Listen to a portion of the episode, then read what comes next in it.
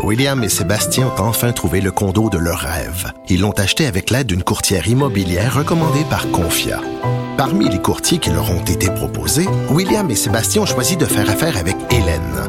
Elle connaissait bien le quartier et d'emblée, elle a compris leurs besoins. Ça a tout de suite cliqué. Mais quand même pas autant qu'entre William et Sébastien.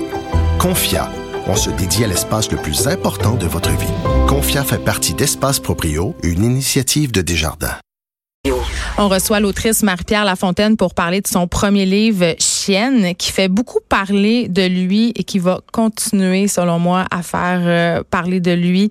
C'est sorti le 9 septembre dernier, c'est chez Héliotrope et je le disais en début d'émission, euh, selon moi, c'est le livre qui va régner sur l'automne littéraire québécois. C'est un livre très difficile à lire mais néanmoins essentiel et pour vrai là, je vous invite vraiment euh, à vous le procurer puis à le lire. Vous allez pogner de quoi, comme on dit en bon québécois. Bonjour Marie-Pierre Lafontaine. Bonjour, bonjour. Écoute, c'est ton premier livre, les gens ne connaissent pas, donc on va on va faire une petite bio, ok, Donc, euh, t'es étudiante au doctorat en études littéraires à l'UCAM et tes recherches portent sur les différentes représentations de la violence contre les femmes en littérature contemporaine.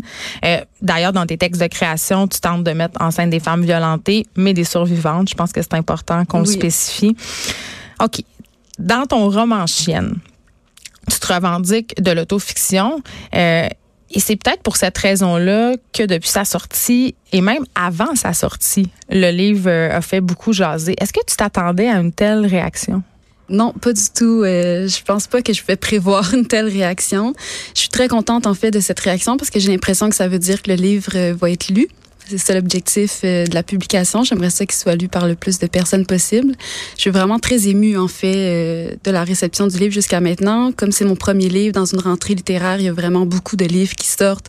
Oui, Euh, surtout à l'automne, on en oui, parlait avec ça. David Quentin, notre chroniqueur ici. Des fois, quand on est un premier auteur, le danger de se perdre dans cette oui, mer-là. c'est ça. D'être un peu enterré sous les grands noms. Donc, je suis vraiment contente que le livre ait trouvé cette petite place-là et qu'il ait une réception. euh. OK.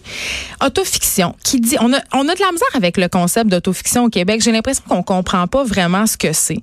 Là, je veux qu'on précise qu'une autofiction, ce n'est pas une biographie. Non.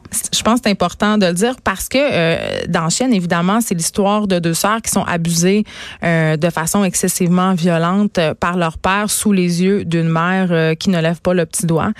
Euh, Est-ce que c'est important pour toi? En fait, je me demande, est-ce que c'est si important que ce soit ton histoire ou pas? Je Parce qu'on joue là-dessus, tu sais.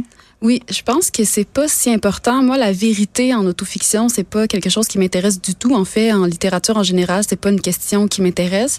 Euh, je pense que l'autofiction, le terme tout de même est extrêmement important pour moi parce que ça représente ce que je fais. Donc, c'est me Mais donner- explique-nous un peu, c'est quoi? Euh, L'autofiction, pour moi, c'est vraiment un travail de l'intime. Donc, c'est donner une forme à son intimité. Euh, Dans ce roman-là, j'ai trouvé la forme du fragment.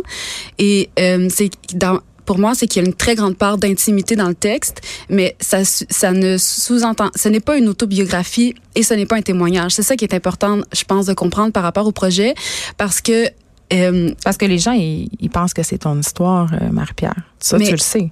oui, exactement, c'est une autofiction. Donc, il y a une très grande part d'intimité, comme j'ai dit. Mais donc, il y a une part de vrai?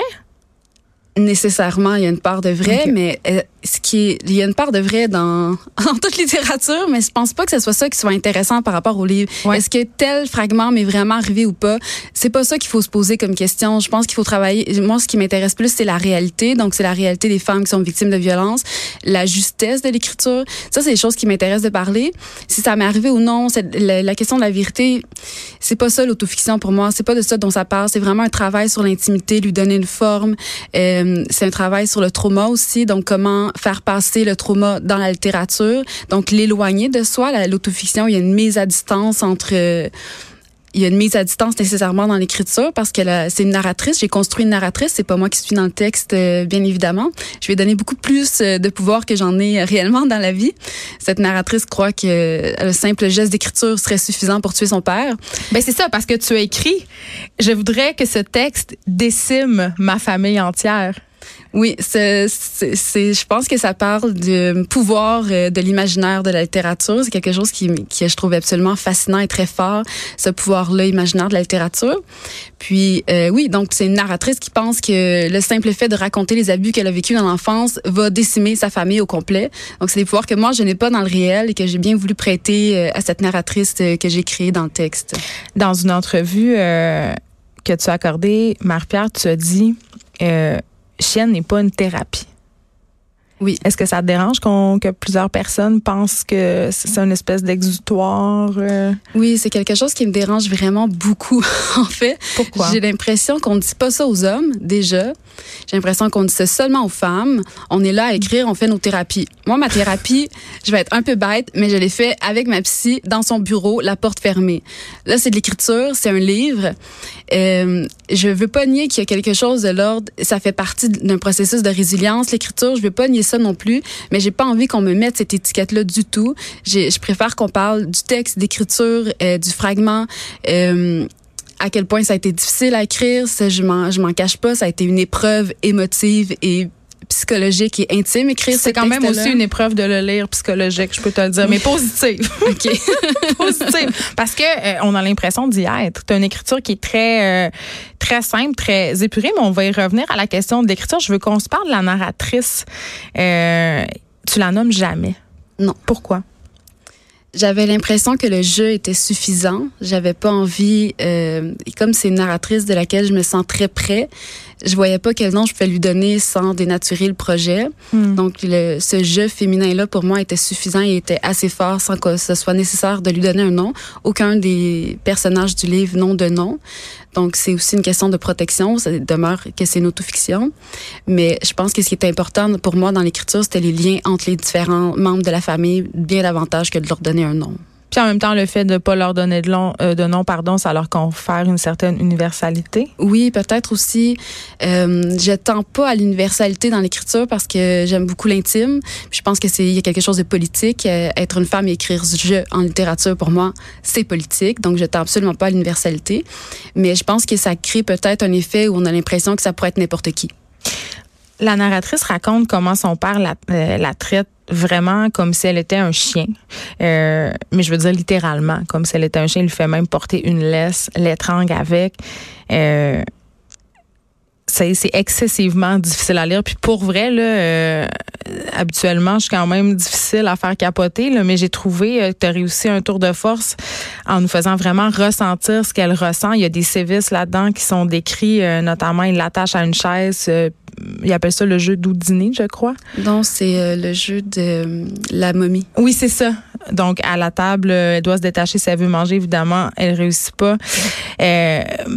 Bon, ça, c'est une chose, mais je veux qu'on se parle du personnage de la mère qui, moi, je trouve, est peut-être le plus dérangeant euh, dans le roman parce que, tout d'abord, évidemment, au début, elle est un peu décrite comme la victime de cet homme-là. Elle, elle a été enlevée, si on veut, en guillemets, par lui alors qu'elle avait 16 ans. Mais elle devient, elle aussi, bourreau puis participe à l'inceste. Oui, pour moi, il y a une participation euh, passive, en fait. Donc, euh, en, ne en ne faisant rien pour protéger ses enfants, cette femme-là, en mon sens, participe à l'inceste, participe aux abus, ne serait-ce que de manière passive. C'est un personnage avec lequel j'ai beaucoup de difficultés dans l'écriture parce qu'il y avait quelque chose d'extrêmement émotif pour moi de travailler ce personnage-là. Puis, euh, je suis féministe. Alors moi, je suis du côté des victimes. Euh, je les crois, les victimes qui sont victimes de violences conjugales. Et puis, sauf que la perspective dans le roman, c'est la perspective de sa victime à elle. Donc, ça a été, d'un point de vue éthique, un peu plus, euh, un, peu, un peu, un plus grand défi pour moi, l'écriture de ce personnage-là, que pour le père, alors que le personnage du père, c'était assez euh, non négociable. un détachement ou? Pour le personnage de la mère? Non, du père. Du père, euh, j'avais une certaine très grande colère. C'est ça. Donc, lui, son cas est réglé. Ouais. Elle, c'est plus compliqué. C'est ça. Parce que c'est une mère? Parce que c'est une mère, puis je pense que ça, parce que c'est une femme et que je suis féministe et je suis dans l'écriture aussi, donc c'était plus, euh, c'était plus compliqué pour moi. Oui. Tu as écrit euh, Si je n'écris pas ce qui s'est passé quand j'avais 8 ans, peut-être que ce qui s'est passé quand j'avais 8 ans n'aura jamais eu lieu. Est-ce que ce livre-là, pour toi, est-ce que Chienne, c'est en quelque sorte pour pas oublier? Est-ce qu'il y a un devoir de mémoire quelconque? Je trouve ça extrêmement intéressant comme question, cette idée de mémoire-là. Oui, je pense que les lecteurs et les lectrices vont devenir en quelque sorte des témoins de cette violence-là. Euh, encore une fois, euh, que ce soit le, celle que j'ai vécue ou non, qu'elle soit dans le livre ou non, c'est pas ça qui est important pour moi.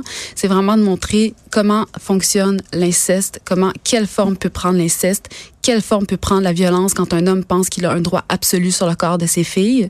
Donc, c'est, euh, je pense que dans cette mesure-là, oui, il y a une volonté de ne pas oublier, il y a une volonté de parole, de réplique, de refuser le tabou entourant l'inceste. Puis ça rend les, les lecteurs et les lectrices, pour moi, des témoins. Ben oui, puis justement, le lecteur comme témoin, euh, on se sent comme un témoin, on se sent comme un témoin impuissant. Et un enjeu majeur dans les abus et la violence, c'est le silence. Et ce livre-là le brise, ce silence-là. Je pense que oui. Je pense que il se veut un peu transgressif dans la mesure où, pour moi, j'ai l'impression que l'inceste, c'est un tabou fondamental de nos sociétés. C'est la chose dont on ne parle pas.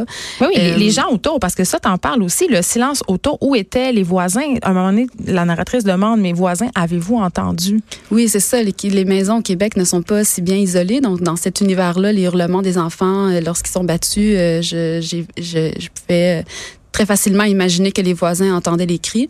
Donc oui, c'est ça. C'est pas juste les voisins. Euh, l'école, je veux dire, tu sais, c'est sûr que tu as vu passer le cas euh, de cette fillette à Grimby qui a été littéralement, moi j'ai pas peur de le dire, assassinée euh, par ses parents.